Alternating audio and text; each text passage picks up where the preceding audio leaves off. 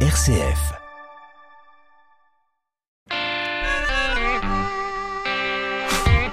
Bonsoir et bienvenue à toutes et à tous dans le 18-19 régional. Il réalise un tour de France à vélo en solitaire pour soutenir une association. Baptiste Almuno, 24 ans, parti samedi dernier pour parcourir 5800 km. L'objectif récolter des dons pour l'association indinoise Agopig qui tente d'améliorer le quotidien hospitalier des enfants gravement malades. La présidente de l'association Sandrine Noiret et Baptiste Almuno nous expliquent le défi dans 10 minutes. Et puis direction la seule paroisse de Sevrier au bord du lac d'Annecy à 18h50. Vanessa Sanson nous emmène dans ce quatrième épisode du feuilleton de la semaine à une distribution de vêtements, de vaisselle et d'électroménager pour les plus démunis. Et puis votre rendez-vous d'actualité c'est à 18h30 en compagnie de Charlotte Mongibaud. Bonsoir Charlotte. Bonsoir Corentin, bonsoir à toutes et à tous. Qu'avons-nous dans la une de l'actualité ce soir? À la une, les négociations qui continuent entre la France insoumise, les communistes et les écologistes en vue d'un accord commun pour les législatives, on en parlera. Lyon et Grenoble font désormais partie des 100 villes climatiquement neutres. Elles doivent proposer à la Commission européenne un plan bas carbone pour 2030. Et puis on parlera des colonies de vacances pour cet été. Elles se préparent et les inscriptions ont commencé. Et puis votre météo demain, elle change. Du soleil le matin mais de la pluie en soirée. Les détails tout à l'heure, Corentin. À tout à l'heure, 18h30. Et puis départ pour le musée de la céramique dans le reportage du jour. Musée situé dans le Puy de Dôme. Nous suivrons Adrien Barrault pour la visite dans 5 minutes. Mais d'abord, le clin d'œil positif. 18-19, une émission présentée par Corentin Dubois. Direction la Drôme pour ce clin d'œil du jour et plus particulièrement Valence où la formation cuisine mode d'emploi est venue s'installer. Bonjour Antoine Loistron. Bonjour Corentin, bonjour à toutes et à tous. Journaliste à RCF Drôme, vous vouliez nous parler de cette formation culinaire qui a débuté depuis le 14 mars. Et oui, Corentin, alors au sein de cette formation, eh bien, il y a 12 stagiaires de tout âge qui ont été retenus pour euh, y participer. C'est une formation qui leur permettra euh, d'entrer rapidement sur le marché du travail après une période d'apprentissage suivie d'une période de stage. Ils obtiennent euh, un diplôme reconnu par la profession et sur le marché du travail. Cela fait 10 ans qu'elle existe cette formation cuisine mode d'emploi et parcourt la France. Concrètement, l'idée est de proposer aux apprentis des études très pratiques et surtout en peu de temps, ce qui diffère des CAP classiques en cuisine où l'enseignement est plus long et dure deux années en tout. Là, il suffit seulement de 12 semaines. Et alors, euh, de quoi est constituée cette formation? Eh bien, donc, il y a des cours euh, pratiques. Et par exemple, la semaine dernière, eh bien, euh, on a pu suivre une masterclass sur le chocolat, un cours sous la houlette du chef pâtissier dromois Frédéric Beau. Il a pu apprendre aux stagiaires cette technique pour travailler le chocolat, des moments rares mais qui complètent l'apprentissage des futurs cuisiniers professionnels. Antoine, comment euh, les formés ont-ils été choisis? Eh bien, l'idée est de rendre la formation accessible à tous, notamment aux personnes éloignées de, l'emploi, mais aussi aux allocataires du RSA, par exemple. L'essentiel, c'était la motivation pour les recruteurs. Les futurs apprentis devaient avoir un projet en tête et une réelle volonté d'apprendre. Par exemple, eh bien, euh, parmi eux, il y a Noémie, elle est apprentie euh, cuisinière et elle compte justement utiliser la formation pour son futur projet d'entreprise. Cette formation a l'avantage déjà d'être euh, intense en termes de timing, c'est-à-dire que moi aujourd'hui j'ai la volonté d'ouvrir mon entreprise dans le partage de repas euh, aux salariés et aux personnes âgées. Et en un minimum de temps, cette euh, formation qualitative me permettait en fait d'acquérir toutes les bases de la cuisine. Et comme vient de le dire Frédéric Beau, le sauvage de la cuisine. Cette formation bah, déjà me, me fait mettre les mains dans le cambouis, que j'ai une meilleure visibilité bah, de l'opérationnel de demain et également, euh, je pense qu'elle va m'apporter de la crédibilité vis-à-vis de mon équipe de demain, de la confiance en moi, mais aussi euh, vis-à-vis du financeur euh, quand il sera le temps de demander un investissement pour l'entreprise. Crédibilité dont parlait Noémie qui est forcément nécessaire pour ces stagiaires avant d'entrer sur le marché du travail et se faire connaître et reconnaître. Un grand besoin de se former pour ces jeunes apprentis, d'autant plus quand on connaît le nombre de postes à pourvoir dans le secteur de la restauration. Effectivement, Corentin, le secteur est sous pression euh, chaque année. On estime à plus de 50 000 le nombre, d'emplois euh, offerts et, non pourvus, d'autant plus en ce moment après la crise euh, sanitaire où beaucoup délaissent justement le secteur de l'hôtellerie et de la restauration. De quoi laisser à ces jeunes formés l'espoir de faire prochainement partie de ce milieu professionnel. Grâce à ces contacts, l'entreprise d'accueil Cuisine Mode d'Emploi insère les apprentis dans le monde du travail en leur permettant de faire des stages, leur donnant un titre professionnel professionnelle à l'issue du stage. La formation se clôturera donc le 27 mai prochain après que les étudiants euh, ont passé quelques examens pour euh, pouvoir entrer ensuite rapidement sur le marché de l'emploi, notamment en vue de la saison estivale particulièrement propice en termes de recrutement. Eh bien, c'est bien noté. Merci beaucoup, Antoine Loistron, donc de RCF Drôme. Avec plaisir. Bonne fin de journée. Voyage dans le temps et retour 2000 ans en arrière, c'est ce que nous propose le musée de la céramique de Lézou dans le Puy de Dôme. Jusqu'au 6 novembre, le musée propose de replonger dans le quotidien de l'après-conquête romaine. Une visite rien que pour vous au micro d'Adrien Barrault. Je me trouve aujourd'hui à Lezou, au musée de la céramique, en compagnie de sa directrice. Bonjour. Bonjour. Bonjour Fabienne Gâteau, je précise pour nos auditeurs, je ne vous ai pas présenté. Alors, on parle du musée de la céramique. Est-ce que vous pouvez un peu nous expliquer finalement où on est euh, Qu'est-ce qu'on trouve dans ce musée? On parle de céramique parce qu'il se trouve que pendant euh, l'Antiquité, pendant la période gallo-romaine, le Zou était un, très grand centre de production de céramique. Et céramique au pluriel d'ailleurs, vraiment des catégories de céramique euh, très différentes les unes des autres. Et un centre très important où il y avait réellement des, des centaines de potiers qui ont fabriqué des milliers de vases. Donc on est là aujourd'hui pour une exposition en particulier qui s'appelle Éclat Arverne. Euh, qu'est-ce qu'on y trouve euh, de façon générale si on doit présenter l'exposition d'une façon plutôt globale? En fait, c'est une exposition qui vraiment présente de, des objets, je dirais, alors d'abord inédits, parce que la plupart vraiment sortent de réserves ou de collections privées. Donc, euh, si on veut les voir, c'est ici. Et c'est durant le temps de l'expo, hein, puisque c'est une exposition temporaire, donc elle se termine en novembre. Et ce sont aussi des objets vraiment insolites pour la plupart d'entre eux. Donc ça, c'est vraiment le premier point. Alors les présentations sont faites, je vous propose qu'on aille voir quelques pièces, justement, on y va? Je vous laisse me diriger, je, me perds. Nous voilà devant euh, une pièce, une toute petite pièce, qu'est-ce que c'est? Ici on est devant euh, une section qui s'appelle la marque de Rome. Et la marque de Rome, justement, je vous propose de se diriger vers ce petit objet qui est un tesson de céramique sigillé, trouvé à Lezou, fabriqué à Lezou. Mais ce qui est intéressant, c'est que dessus, on a, comme vous le voyez, un profil. il y a beaucoup de détails, effectivement. Voilà. Dans le détail en particulier, c'est qu'on a un profil et, c'est l'empereur Claude en fait que l'on a. Et ça, c'est intéressant parce que Évidemment, les, profils d'empereurs, on les connaît sur les monnaies. Mais là, c'est pas une monnaie, c'est une céramique, une céramique qui a été fabriquée ici. Et là, on voit bien un peu la dimension, euh, j'ai presque envie de dire céramique, un peu de propagande qui est là pour rappeler le pouvoir romain. Et ça fait un clin d'œil avec une autre euh, exposition de la région. On peut retrouver les tables claudiennes à Lyon qui sont pas très loin. Je vous laisse euh, me guider pour la suite, hop, une planche de bois. Oui. c'est pas, c'est pas ce qu'on, ce qu'on imagine en premier quand on va dans une exposition. Qu'est-ce que c'est, qu'est-ce que cette planche de bois? Oui, mais c'est vrai qu'on est dans une exposition d'archéologie, donc le but aussi c'est de montrer euh, les résultats de fouilles euh, récentes notamment. Évidemment, le matériau est moins, moins noble, le matériau est moins noble que la, poignée que l'on a vue tout à l'heure qui était en bronze. Là, c'est du bois. On voit une inscription. voilà, on voit l'inscription, tout à fait. on la voit, on a moins de lumière ici mhm. parce qu'il faut protéger l'objet qui a besoin d'être dans une ambiance un peu particulière. Il y a un climat particulier puisque c'est un objet en bois, donc il a la chance d'être parvenu jusqu'à nous aujourd'hui. Il a tout de même 2000 ans. Il y a une inscription, en effet, vous avez raison. Et en fait, ce qui est très intéressant, c'est que cette planche avec l'inscription, c'est la planche, en fait, d'une enseigne euh, d'auberge. Elle signale une auberge et elle la signale aussi par l'inscription qui dit Viatoris pour les voyageurs, omnibus Viatoris pour tous les voyageurs. Donc là, les archéologues ont trouvé à Clermont-Ferrand, dans le centre de Clermont-Ferrand, lors d'une fouille récente, euh, un élément, euh, associé à d'autres d'ailleurs, qui signalait une auberge euh, d'époque gallo-romaine. Là, on, a, on, est devant du métal, voilà. Oui, tout à fait. Et là, du, cuir. Bah, l'objet en métal est très, très particulier. Je me même s'il est, enfin, en tout cas pour le territoire Arverne, je pense qu'il est quasi unique. En fait, ce sont des éléments d'une entrave. Une entrave qui devait être une entrave portée par un esclave. Alors, c'est une découverte qui vient de l'Allier, d'une fouille euh, préventive récente menée sur une villa, un établissement rural.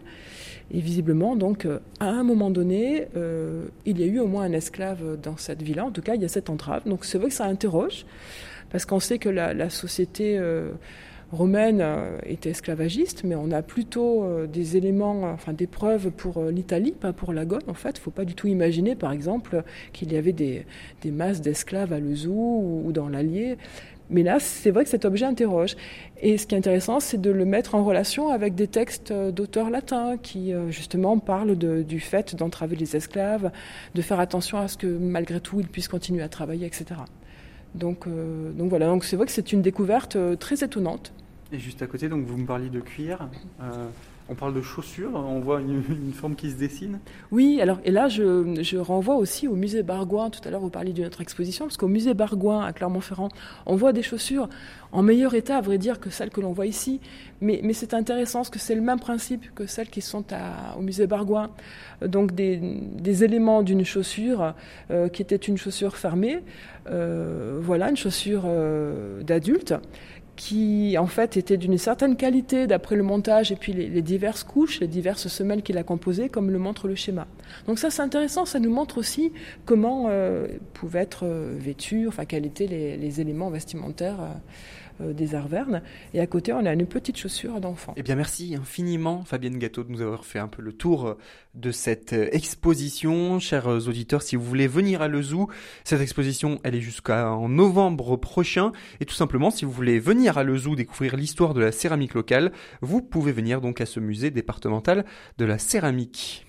Vous pouvez découvrir aussi plus d'informations sur musée-céramique.puis-dedom.fr. C'était un reportage d'Adrien Barrault pour RCF.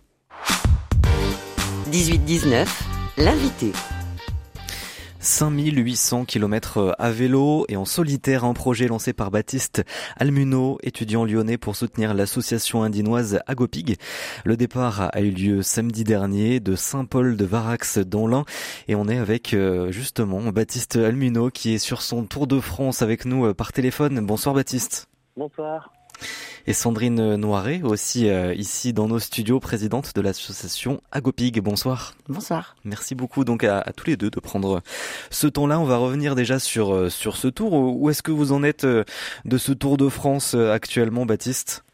Eh ben, je viens d'arriver à, à, Fréjus là en, début d'après-midi après avoir passé les étapes un petit peu dures des Alpes. Donc voilà, une, partie est faite et on va profiter du, du bord de mer maintenant. Donc vous allez longer euh, euh, toute la, côte sud-est à présent, c'est ça? C'est ça, oui. On va longer la, côte jusqu'à Marseille où je vais effectuer mon, premier jour de repos. On rappelle 5800 km à vélo, c'est plus que le Tour de France. Hein, pour comparer, le prochain Tour de France, c'est 3300 km. Pourquoi vous êtes lancé dans, un défi comme celui-là? Alors, euh, c'était à la base un projet qui devait être réalisé en 2020 mais euh, qui a été repoussé à cause euh, de la, pandémie euh, du Covid-19. Et j'avais lancé ce projet suite au décès d'un proche et je voulais rendre un peu hommage en faisant un, projet sportif et puis du vélo parce qu'il en faisait un petit peu avec des personnes de ma famille. Donc je me suis dit allez je vais me lancer dans un projet cyclo et je me suis dit allez bah pourquoi pas le tour de la France et, c'était parti comme ça. Pourquoi pas le Tour de la France C'est un beau défi euh, quand même. Mais vous êtes euh, un petit peu originaire aussi d'une terre de vélo? Oui, alors je suis originaire de Grenoble. C'est euh, un beau terrain de jeu, on va dire, pour tous les cyclos. J'en ai fait un petit peu sur le tard. Je m'y suis mis à cause de, problèmes de dos. À la base, je, faisais plutôt du tennis, mais j'ai dû arrêter. Et donc, je me suis après orienté sur le sur le vélo et j'ai bien accroché. Donc, c'est des super moments. Et comment vous avez construit ce, ce tour, puisqu'il a la particularité donc de, de, faire un petit peu toutes les côtes euh, extérieures de la France avec les, les frontières. Euh, vous faites vraiment le, le tour de la France. Oui, c'est ça. Eh bien, je me suis dit, euh, enfin, j'ai regardé euh, sur différents différents projets hein, de, de cyclo, on appelle ça du, bike packing, et donc partir avec euh, de toutes petites sacoches euh, sur le vélo et euh, partir à l'aventure. Et donc il y a plusieurs sites internet hein, qui sont ou des blogs de certains de certains cyclos et je vais regarder plusieurs itinéraires. Et il y en a un qui m'a qui m'a vachement scotché, bah, c'est celui-là où vraiment le vraiment voilà, c'est les côtes et les frontières de, de la France quoi. C'est pas le plus facile, hein, puisque bien sûr vous passez par les Pyrénées, vous êtes passé par les Alpes aussi, donc de, de nombreuses montagnes sur ce parcours. Oui, oui, là, les, les Alpes, euh, les Alpes ont été passées, donc euh, c'est déjà une bonne chose de fait, on va dire. Mmh. Ça a été un peu plus compliqué que prévu. Euh, il y a eu des chutes de neige ce week-end, le week-end dernier, là, donc il y avait quelques cols de fermés, donc j'ai dû modifier un peu mes, les itinéraires que j'avais prévus. Mais bon, on a quand même réussi à, à passer et à redescendre dessus, donc tout s'est bien fini quand même. Comment s'est faite la, la rencontre avec Baptiste Sandrine Noiret? Bien en fait, euh, j'ai eu l'occasion, un grand plaisir de rencontrer Baptiste par l'intermédiaire d'une de, des bénévoles de l'association, puisqu'on est une association de femmes, bon, essentiellement pour l'instant, une quinzaine de femmes, et euh, dont une euh, fait partie de l'univers proche de Baptiste. Donc elle m'avait proposé de le rencontrer il y a donc deux ans, et euh, bah, c'est comme ça que s'est fait la rencontre, quoi. Alors, euh, une première rencontre qui avait, le projet m'avait déjà beaucoup séduite. Et puis, ben après, pendant deux ans, ben, c'était, euh, ça, a été donc stoppé. Il n'a pas pu partir. Et puis là, en fait, on s'est revu il y a très très peu de temps. Et ce qu'il faut savoir, c'est que ça s'est vraiment organisé en, allez, quatre semaines, quoi.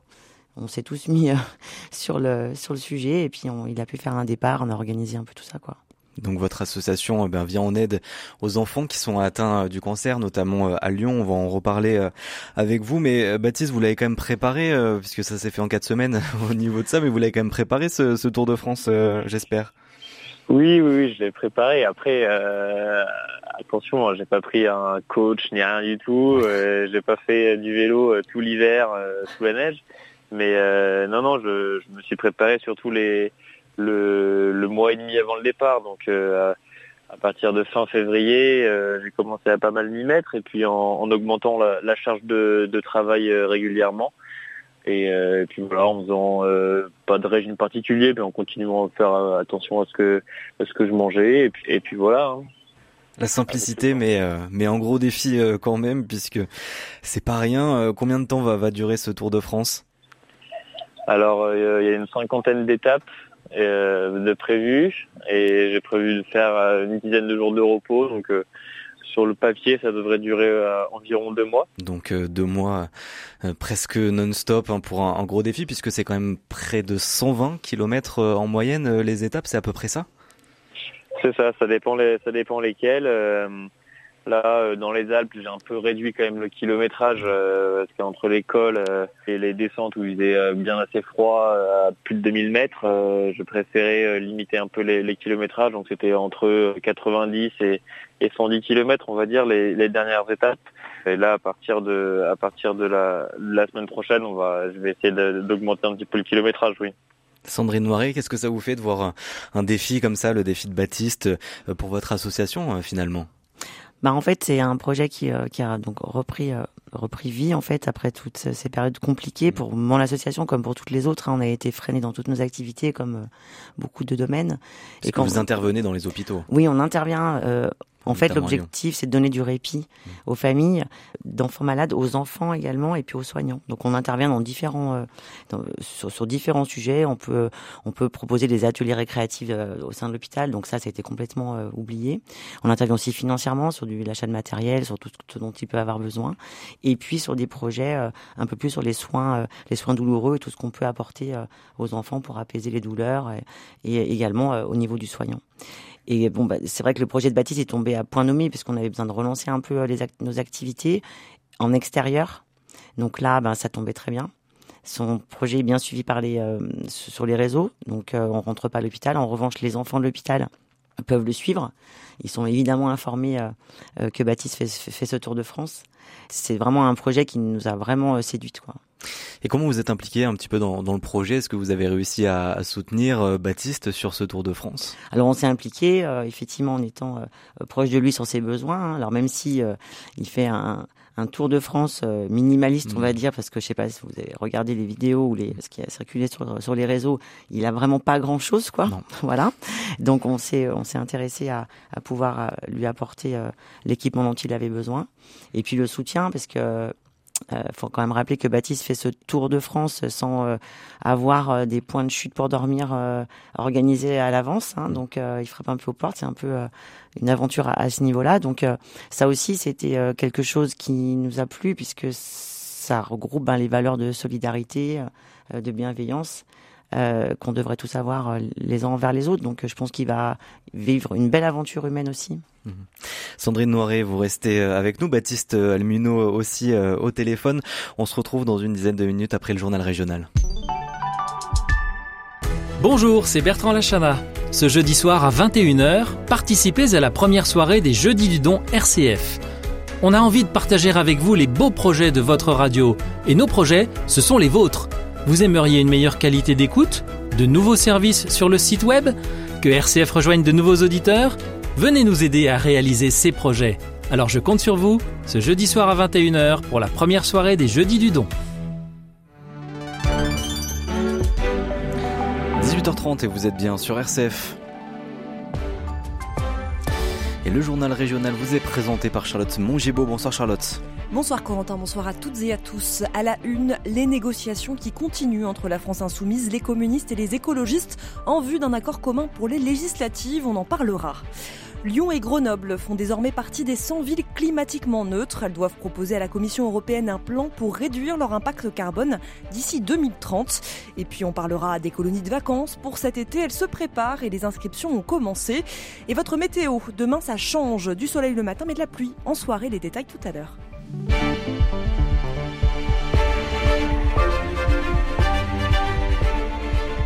Y aura-t-il ou non union de la gauche pour les législatives? Les négociations continuent entre les insoumis de Jean-Luc Mélenchon, les écologistes et les socialistes, mais continuent aussi de faire grincer des dents, comme celle de l'ancien président François Hollande, qui trouve lui inacceptable que le Parti socialiste s'engage dans une coalition avec un parti d'extrême gauche. Il met en garde contre la disparition possible du camp social-démocrate à l'intérieur d'une union populaire. Alors, est-ce que les discussions entre les partis de gauche vont aboutir pour les législatives, alors qu'elles n'avaient pas abouti avant les présidentielles? Marianne Maximi veut y croire. Elle est représentante de LFI dans le Puy-de-Dôme. J'ai envie d'être confiante parce que la responsabilité qui est la nôtre, c'est celle-ci, c'est de, de travailler à élargir ce, ce pôle populaire qu'on a pu construire. Et c'est pas qu'une question d'appareil, c'est aussi une question de militants, d'individus, de personnalités qui ont envie de rejoindre cette stratégie qu'on a mis en place. On n'a pas d'autre choix aujourd'hui que de, de, faire front justement face aux deux autres blocs qui sont extrêmement dangereux pour nos droits. Dire moi, il y a des menaces très claires aujourd'hui avec la réélection d'Emmanuel Macron euh, depuis euh, dimanche dernier. La retraite à 65 ans, par exemple, c'est une menace très forte sur nos acquis sociaux. Et, euh, et, plus on sera nombreux ensemble à le porter, plus on sera nombreux à essayer de construire cette alternative pour porter le plus possible de députés à l'Assemblée nationale et empêcher Emmanuel Macron de gouverner, ça c'est clair. Les partis de gauche se sont donnés jusqu'à la fin de la semaine pour parvenir à un accord. On en sait plus à présent sur le sabotage des câbles optiques, panne Internet géante qui a touché hier plusieurs grandes villes, notamment Lyon et Grenoble. Une enquête a été ouverte et selon les premiers éléments, les câbles auraient été sectionnés dans trois sites en France de manière simultanée. La Fédération française des télécoms le souligne, c'est une attaque d'une ampleur sans précédent. Aucune revendication n'a été retrouvée, mais la piste d'un acte politique n'est pas exclue. La ville de Lyon, la métropole de Grenoble font désormais partie des 100 villes européennes climatiquement neutres. La ville de Lyon et la métropole ont été retenues et doivent maintenant établir une feuille de route à destination de l'Union européenne pour réduire à zéro leurs émissions carbone d'ici 8 ans. Des financements européens pourront accompagner ces efforts. Le maire de Lyon, Grégory Doucet, évoque sa joie et sa fierté pour la reconnaissance du travail engagé depuis le début de, sa mandature. L'idée de ce programme de la Commission européenne, c'est de sélectionner des villes et des métropoles qui, seront pionnières pour montrer que c'est possible, donner envie, donner l'exemple. Lyon fera partie de ces villes pionnières, donc on peut bien évidemment d'abord s'en réjouir, parce qu'on a un enjeu qui est plus grand que nous à relever. C'est celui aussi de montrer que c'est possible. Ici à Lyon, nous étions déjà très fortement engagés, vous le savez, dans des actions qui visent à réduire euh, massivement nos émissions de gaz à effet de serre. Et bien évidemment, la trajectoire que nous prenons en fixant la neutralité climatique à 2030, elle élève encore le niveau d'exigence que nous avons avec nous-mêmes, mais elle nous donne une portée nationale, européenne et même mondiale. Grégory Doucet, maire de Lyon, au micro de Jean-Baptiste Cocagne. Et comment faire de la montagne des sports d'hiver et d'été des activités justement moins polluantes? Une question brûlante, mais aussi urgente pour les acteurs du ski et de la montagne réunis à Grenoble jusqu'à ce soir dans le cadre du salon Mountain Planet. Quel avenir pour la montagne à l'heure du dérèglement climatique? Comment nos stations peuvent limiter leur impact sur l'environnement? Début de réponse avec Mélina Éranger, vice-présidente de Grenoble-Alpes Métropole. Le milieu de la montagne est un milieu résilient et un, milieu qui, qui sait s'adapter. La montagne euh, fait des efforts, elle, au niveau de, ses usages. On sait que par rapport au bilan carbone, 52% sont dans les mobilités. Ce n'est pas une fois en montagne que le bilan carbone est, le, plus euh, problématique, mais bien le fait de s'y rendre. On sait aussi que des, des publics habituels qui va en montagne quand il peut pas aller en montagne, on l'a, retrouvé euh, plutôt de l'autre côté de l'hémisphère pour aller au soleil. Et quand on sait que le bilan carbone le plus important, c'est la mobilité, y compris en montagne, on peut, euh, on peut largement imaginer que les questions environnementales passeront par la mobilité et la façon de, de rendre accessibles les massifs. Et ce sont des questions qui se poseront aussi dans le cadre de l'organisation des championnats du monde de ski qui auront lieu à Courchevel et à Méribel en 2023. Et on l'a appris dans le cadre du salon Mountain Planet, c'est l'entreprise iséroise Poma qui sera en charge des remontées mécaniques et des transports par câble, un partenariat signé avec l'organisation de Courchevel-Méribel. C'est une nouvelle annoncée par une simple lettre qui a surpris dans le milieu culturel lyonnais. Dans un souci de rééquilibrage territorial, la région Auvergne-Rhône-Alpes vient d'annoncer sans dialogue préalable une baisse de dotation pour trois structures euh, culturelles lyonnaises, l'Opéra Lyon, la Biennale d'art contemporain et la Villa Gilet. Pour la Villa Gilet, ce lieu dédié à la littérature, la nouvelle tombe au plus mal, sachant que la région était son premier financeur public à quelques jours de l'ouverture en plus du festival Littérature Live, le grand festival de la Villa Gilet. Une annonce qui risque donc de mettre en péril l'existence même du lieu, selon sa responsable, Katineka Dumitrascu. C'était vraiment un, choc. Ce courrier est tombé euh, sans crier gare. Ce scénario euh, signe la mort de la villagine. Euh, L'argument qui a été fourni et que nous avons lu dans la presse était que notre aire de jeu n'était pas assez régionale, était trop lyonnaise et métropolitaine. Et je suis particulièrement touchée par cette phrase parce que les actions que je mène au sein du pôle médiation sont largement régionales. Nous travaillons à l'année, pour vous donner une ordre d'idée, avec 80 établissements scolaires, des écoles, des collèges des lycées, des lycées professionnels agricoles de la région. L'année dernière, par exemple, nous sommes allés dans les établissements scolaires avec les auteurs. Donc c'était une tournée régionale et donc nous couvrons euh, en médiation euh, sept départements. Nous sommes en travail depuis euh, très longtemps avec les académies de Lyon et de Grenoble notamment. Je pense que mettre en péril des structures comme la nôtre, c'est mettre en péril une jeunesse qui est en construction. Sollicité pour une réaction, le Conseil régional Auvergne-Rhône-Alpes estime que le financement de la Villa Gilet revient aux collectivités locales concernées. Et c'est le moment de s'inscrire pour vos colos de vacances de cet été. Oui, alors que les vacances de printemps se terminent, nouvelle perspective pour les enfants. Et on vous donne une bonne idée. Zoom sur l'UFOVAL, la branche vacances de la Fédération des œuvres laïques de Haute-Savoie. Pour attirer les nouvelles générations, l'UFOVAL innove cette année et propose des séjours à la carte. Les précisions de Charlotte Rouillet. Oubliez les colonies de vacances à la dure, l'enfant a désormais carte blanche. L'été prochain, il pourra même choisir sa colo, un format inédit que propose Eric Vangelista chef du service vacances à l'UFOVAL. Fabrique Tacolo, c'est un bon exemple de ce que l'on attend en termes de projet éducatif, c'est-à-dire que le jeune, oui, il arrive, euh, il va euh, choisir son lieu, choisir son mode d'hébergement, choisir son transport. Hein, l'idée, c'est vraiment euh, qu'il soit acteur de ce qui va se mettre en place autour de sa colonie de vacances. Pour les têtes brûlées, vacances riment également avec danger. L'UFOVAL propose aussi des séjours en terre inconnue. En 2019, le Cambodge était la destination surprise avec une escale à Dubaï. Mais cette année, pas d'indice, Tania Girard préserve le suspense. Le concept, c'est que jusqu'au jour euh, du départ, ils ne savent pas euh, la destination.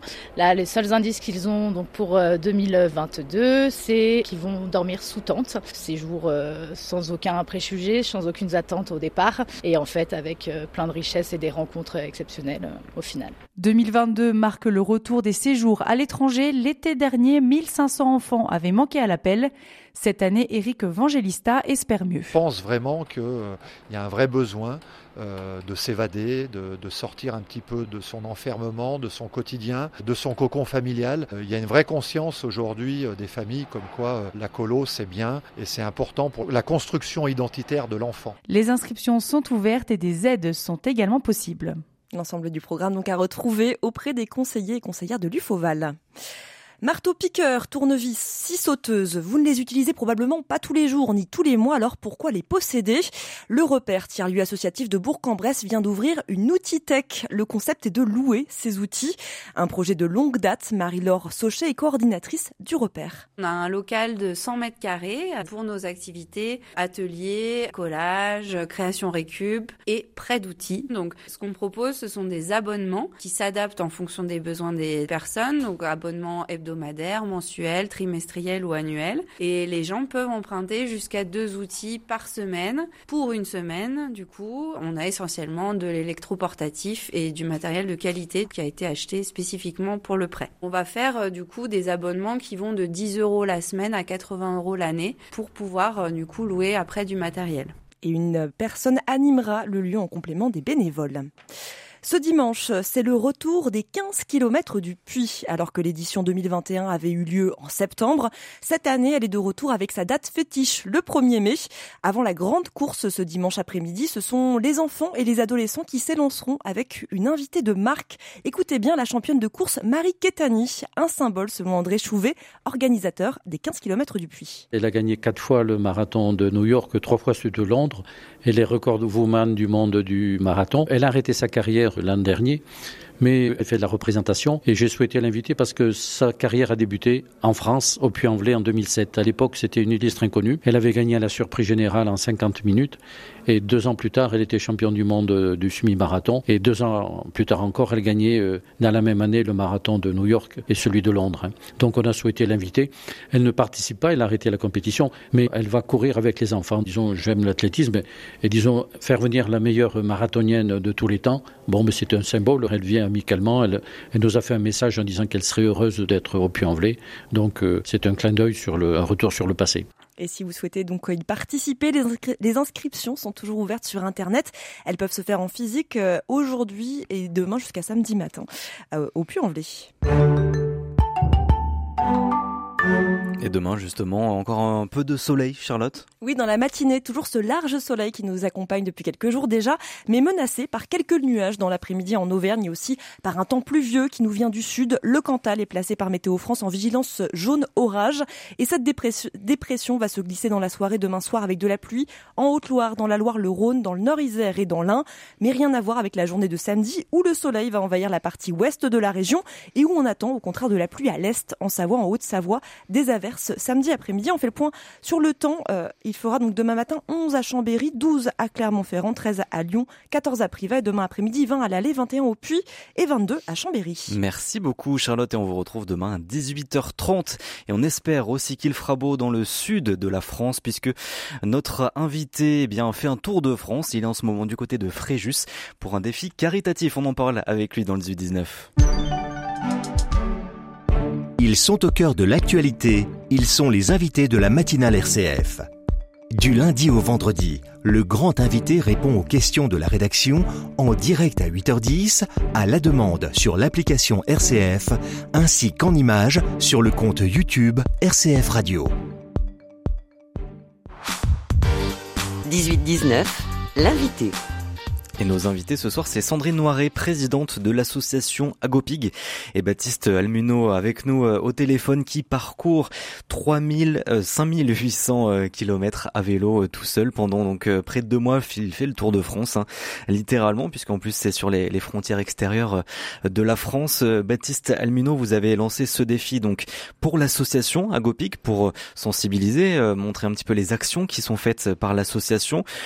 Pourquoi avoir choisi Agopig Euh, Baptiste alors, euh, Agopig, euh, comme Sandrine dit tout à l'heure, j'ai rencontré par par une connaissance et une bénévole de, cette association, pardon, et j'avais vachement aimé leurs valeurs et, et, ce qu'elles faisaient tout au long de, de, leurs activités. Et en plus de ça, j'avais lors de, du décès d'un proche euh, atteint de cancer aussi, on avait été vachement encadré par, euh, par une association comme ça euh, pour, pour améliorer son quotidien et, et accompagner la famille dans, ce moment pas, facile. Donc, je trouvais ça important justement de, faire parler de ces associations qui aident les patients et aussi leur famille. Et en plus du côté sportif, vous allez tenter de récolter des dons aussi sur votre trajet? Exactement. Le but, c'est de faire connaître l'association et aussi de récolter des, dons, un maximum de dons pour euh, créer des, activités pour les, enfants euh, à l'hôpital. Donc, on a mis en place une cagnotte en ligne. Vous pouvez suivre euh, sur les, réseaux sociaux, Instagram, Facebook et LinkedIn euh, en suivant euh, Cycle Optimiste, qui est mon petit surnom euh, pendant ce, ce, tour de la France. Et quel est votre objectif, Sandrine Noiret, aussi, à travers ce tour, à, travers le défi lancé par Baptiste Almuno? Alors il, est, il y en a plusieurs. Je peux juste revenir sur le point commun qu'on peut avoir avec Baptiste et, sur son projet, c'est que Agopi est né en 2015 d'un décès d'un proche également. C'est souvent le cas quand on crée une association mm. qui s'occupe de cancer, mais voilà. Donc ça veut dire que ça, ça, ça touche et qu'ensuite ça dure, parce qu'on est déjà en 2022 et que voilà, en euh, accompagnant des projets comme celui qu'a Baptiste, ça, ça, ça peut que être intéressant et ça peut que regrouper du monde.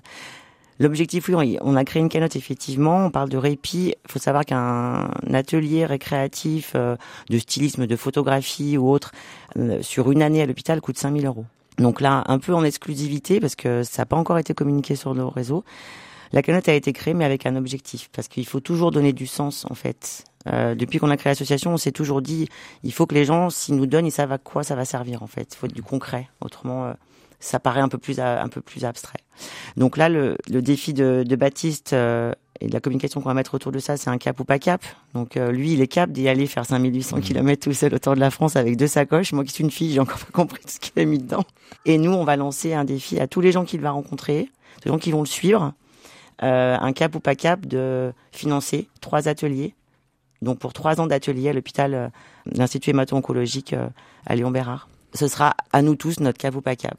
Et vous avez un partenariat euh, à Lyon avec euh, l'IHOP euh, de Lyon afin d'améliorer donc le quotidien des enfants malades. C'est un partenariat que vous entretenez donc depuis le début du, collectif? Oui, absolument. Oui, ça a été choisi au départ. On cherchait effectivement que, quelque chose à soutenir, mais on, voulait avoir du concret et pouvoir être présentes les, les unes et les autres. Euh, et pouvoir donner de notre temps. Donc euh, Lyon, bah, c'est notre région, donc euh, mmh. voilà, c'était bien. Puis l'institut hémato-oncologique pédiatrique de Lyon-Bérard est un, un hôpital régional, hein, donc il couvre, il couvre toute la région.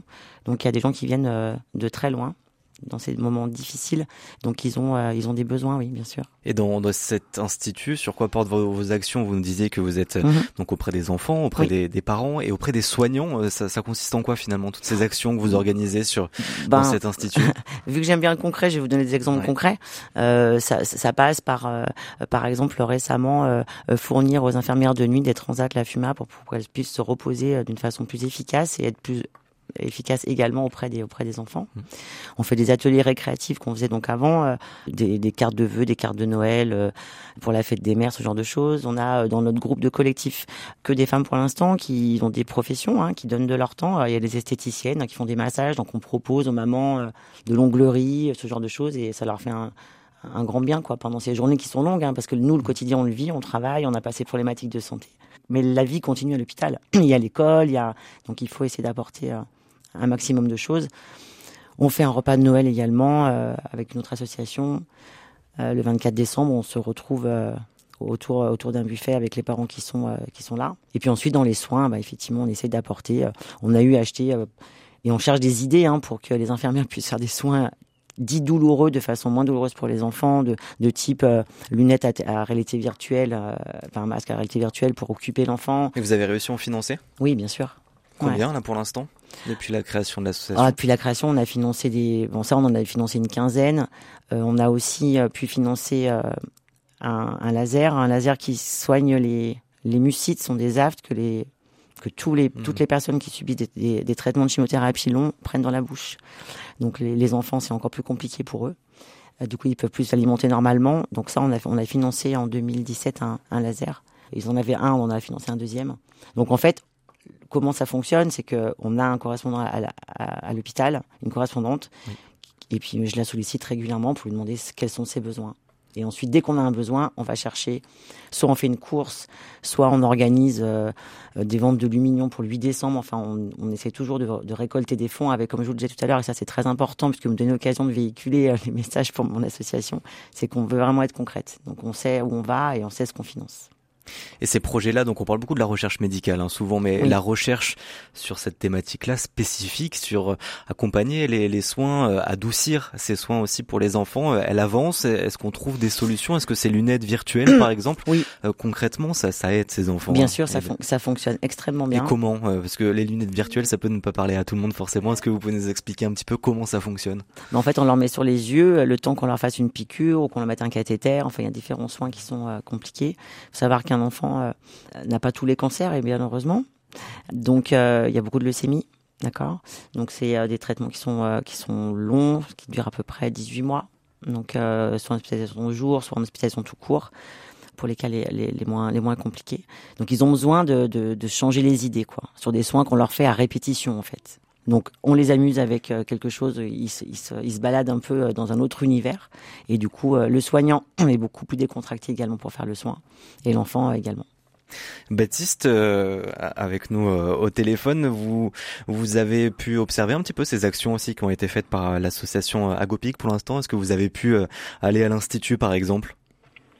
Alors je suis allé à l'institut, oui, mais malheureusement bah, avec le avec, le, COVID. encore on peut pas euh, on peut pas rentrer en, contact avec les, enfants ni même les soignants donc j'ai juste rencontré euh, vraiment l'intermédiaire entre l'hôpital et l'association pour euh, justement qu'elle me présente elle aussi son, point de vue et qu'elle me raconte toutes les actions qui, ont été faites et, tout ce qui resterait à faire donc ça a été une rencontre aussi très enrichissante et qui m'a vraiment qui m'a conforté dans l'idée que j'avais choisi la bonne association. Ça vous aide euh, à pédaler? Est-ce que par exemple dans les Alpes, euh, moment difficile, ça vous a aidé parfois aussi? Puisque le, le moral compte beaucoup, j'imagine, pour un défi comme celui-là. Est-ce que ça compte de savoir pour euh, pourquoi, pour qui aussi vous pédalez au quotidien? Ah, Bien sûr, hein, dans, dans les différents cols que j'ai que j'ai déjà passés, il y a forcément des moments où on se retrouve face à la pente. C'est très dur et là, il y a il y a plein de pensées qui sont là et qui nous, qui nous permettent de, de continuer à appuyer sur les pédales et ça, ça en fait bien sûr partie, oui. Sandrine Noiret, quels sont les, les, projets à venir pour vous, pour euh, l'association Agopig Est-ce que vous avez des projets en tête de financement ou, des choses qui arrivent en 2022 Alors, euh, ben, grâce à Baptiste, on va avoir euh, l'occasion de rayonner dans toute la France. Donc ça, c'est plutôt bien de, de, faire connaître notre association, mais pas que la nôtre, hein, ces problématiques-là. Euh, les, les, projets qu'on a euh, sont en train de se mettre en place. Alors on aimerait très rapidement pouvoir refaire les ateliers. Ça c'est notre plus notre plus grande hâte. Donc euh, on espère que ça, ça va arriver euh, très très récemment, enfin très rapidement, pardon. Euh, ensuite, on a un projet, mais plutôt à long terme. Parce que comme je vous disais tout à l'heure, c'est un hôpital qui est régional et il y a une, une, difficulté qui est le logement des parents. C'est-à-dire quand un enfant est hospitalisé pendant une semaine, deux semaines, trois semaines, un mois, deux mois, déjà il y a une problématique de travail, qu'un des parents doit s'arrêter de travailler la plupart du temps et les mamans dorment dans les chambres sur des chaises. Donc il y a d'autres associations hein, lyonnaises et autres dans la France hein, qui s'occupent de ces logements-là. Mais ça, ce serait vraiment pour nous euh, un, quelque chose, si on arrivait à la réaliser, qui, euh, qui serait vraiment bien, d'acheter un appartement et puis de mettre à disposition. Hmm. Donc on peut suivre euh, ce périple sur Cycloptimiste sur Instagram ou sur Facebook et votre association euh, aussi Agopig est à découvrir notamment sur sur helloasso.com puisqu'on peut aussi donner via via cette association. On peut vous suivre aussi sur les réseaux sociaux, hmm. Sandrine Noiret. Oui. Merci beaucoup à tous les deux. Bon courage euh, Baptiste euh, Almuno pour euh, donc bah, le reste hein, du Tour de France encore à faire, encore quelques semaines à pédaler. Bon courage et merci à beaucoup à tous les deux d'avoir été avec nous. Merci, à vous. Merci à vous. Bonne soirée. 18-19, le feuilleton de la semaine. Direction la salle paroisse de Sévrier au bord du lac d'Annecy. Tous les mardis, paroissiens et habitants du secteur proposent une distribution alimentaire pour les personnes précaires, des cours d'alphabétisation et aussi dans une petite pièce sous la salle, une distribution de vêtements, vaisselle et électroménager, des objets récupérés. Vanessa Sanson visite la caverne d'Alibaba. Moi, je m'appelle Ali. Et Ali, c'est vous qui avez ramené euh, tout ça, tous ces vêtements, tous ces objets, tous ces euh, jeux qui sont là? Oui, c'est avec des dons, je me déplace et puis je fais des vides garage, vides, voilà, un petit peu de tout, de grenier, tout ça. En fait, je prends tout ce qui rentre dans une voiture. Mais vous avez un sacré réseau, comment vous connaissez tous les gens qui vous donnent des choses? Bah, c'est, c'est comme ça, le bouche à oreille, c'est beaucoup le bouche à oreille. alors racontez-moi, parce qu'à la radio on ne voit pas, racontez-moi tout ce qu'il y a dans cette pièce-là. Euh, c'est la caverne d'Alibaba en fait. Parce que c'est pour ça qu'on voilà, c'est ce qui était dit. Il y a de la vaisselle par moment, il y a, il y a de l'électroménager, il y a, il y a des bonjour bonjour, il y a des vêtements euh, adultes, euh, donc tout ça est, est, est, sur cintre, pendu. Et donc là vous avez l'équipe de collègues qui trient du coup. Oui oui, mais c'est une sacrée équipe. Donc Stéphane là, il faut, faut, faut aussi les interviewer. Eh ben je vais aller les voir. Ah oui. Bon, alors les trieurs. On reçoit des vêtements en vrac. Un premier tri à faire, c'est ce qui est réutilisable. On jette ce qui ne l'est pas.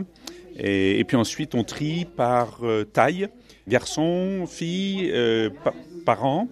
Et ensuite, euh, les vêtements d'hiver, les vêtements d'été. Voilà. Donc, on essaye d'être le mieux organisé possible pour pouvoir euh, proposer le plus rapidement en fonction des demandes qui nous sont faites. L'équipe qui est constituée donc euh, de Christine Florence, Martine et moi, nous avons mis sur pied la, euh, cette organisation depuis maintenant deux semaines.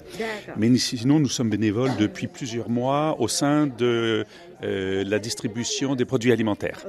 Du coup, quand il y a eu plus de choses euh, non alimentaires, vous avez créé une, autre équipe pour venir vous occuper de ça. Exactement. Et puis le fait est qu'on a été euh, soumis au fait qu'il y ait un peu moins d'aliments disponibles. Donc on s'est dit on va réorganiser les équipes. C'est agile comme organisation, c'est ça? Exactement. On grimpe d'un étage. Je crois que c'est l'heure de la prière qui est proposée à, tous les bénévoles, chrétiens, euh, pas chrétiens. En général, sur la, quarantaine, il y a une bonne vingtaine de personnes qui participent. Donc on est là tous rassemblés au nom du Père et du Fils et du Saint-Esprit. Amen. Voilà, je vous invite à une pensée pour euh, toutes les personnes qui nous entourent, les situations qui nous entourent, ou bien une prière directement au Seigneur. Merci mon Dieu de nous permettre de donner toutes ces couleurs, tous ces légumes, toutes ces fleurs, ces fruits qui nous viennent les servir et te servir.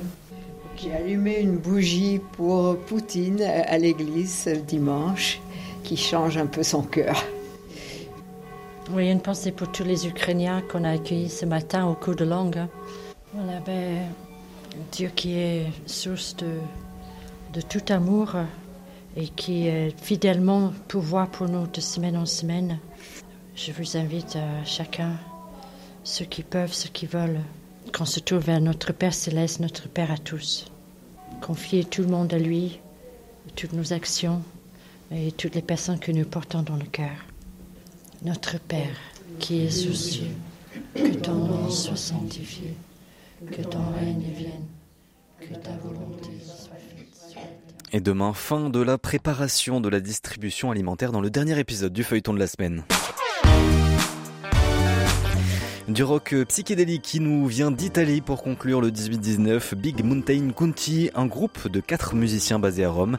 En quelques années seulement, le groupe a acquis une renommée internationale pour ses tournées européennes et sa participation à des festivals.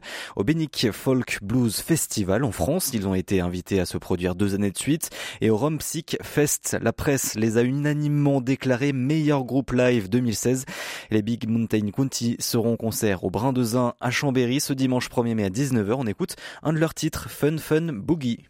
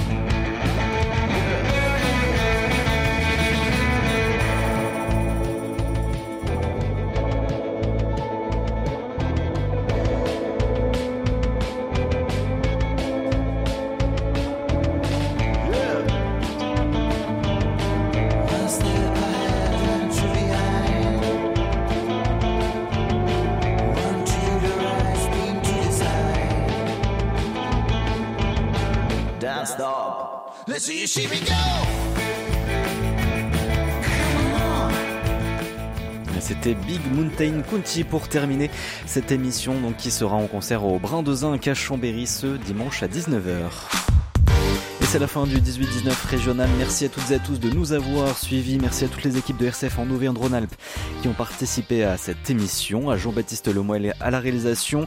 Tout de suite, vous retrouvez l'actualité nationale et internationale présentée ce soir par Clotilde Dumay. Nous on se retrouve demain à 18h10 pour le dernier 18-19 de la semaine et on parlera la production de lentilles avec nos deux invités. On se retrouve donc demain. Très belle soirée et surtout, prenez soin de vous.